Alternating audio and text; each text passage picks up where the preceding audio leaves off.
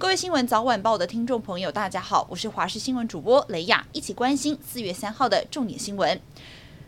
国内一口气是飙升了一百六十例本土确诊，其中无症状是八十三例。近五日确诊数从两位数持续攀升到三位数。行政院长苏贞昌抛出未来疫情管控要采用防疫经济并行的新台湾模式。前台大感染科医师林世璧提出个人见解，坦言传播链太多，框不住，极可能要进入指数型上升。希望未来记者会当中可以新增固定的监测数字，例如重症人数、轻症人数，还有医院的战床。比例等。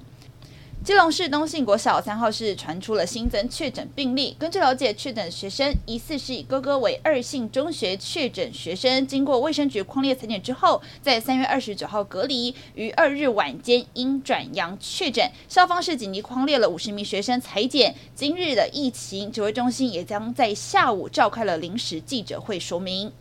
英国卫生安全局监测发现，又有一只新的变异株出现，是 BA one 和 BA two 的重组病毒株，被称作为 X 一。长庚大学新兴病毒感染研究中心主任施信如分析，冠状病毒重组很常见，因为得到 BA one 以后，还是很有可能得到 BA two，可以推测会有这样的病毒产生，需要继续观察病毒的毒性，但目前推测应该不会更毒。中央流行指挥中心同时也证实，我国在三月十八号也验出了一例 XE 病毒，CT 值只有十五，病毒量偏高，但是属于无症状的个案。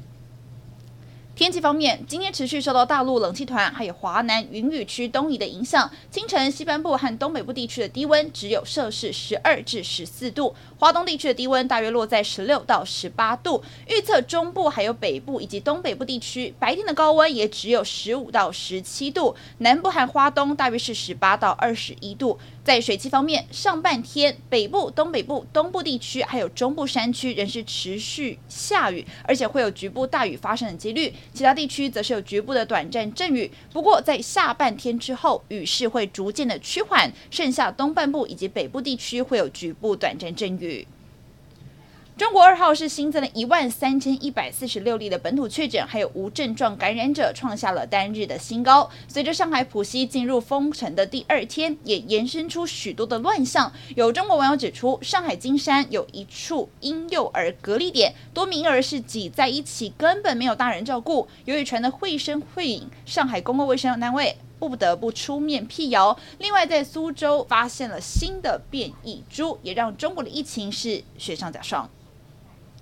乌克兰国防部二号表示，乌克兰军队已经重新掌控整个基辅地区，而先前遭到俄军入侵的安托诺夫机场，在乌军成功收复基地之后呢，内部的画面也跟着曝光了。除了现场是一片残破之外，还可以看到目前唯一一架的全世界最大运输机 AN 二二五也已经被俄军炸毁，机身完全焦黑破损。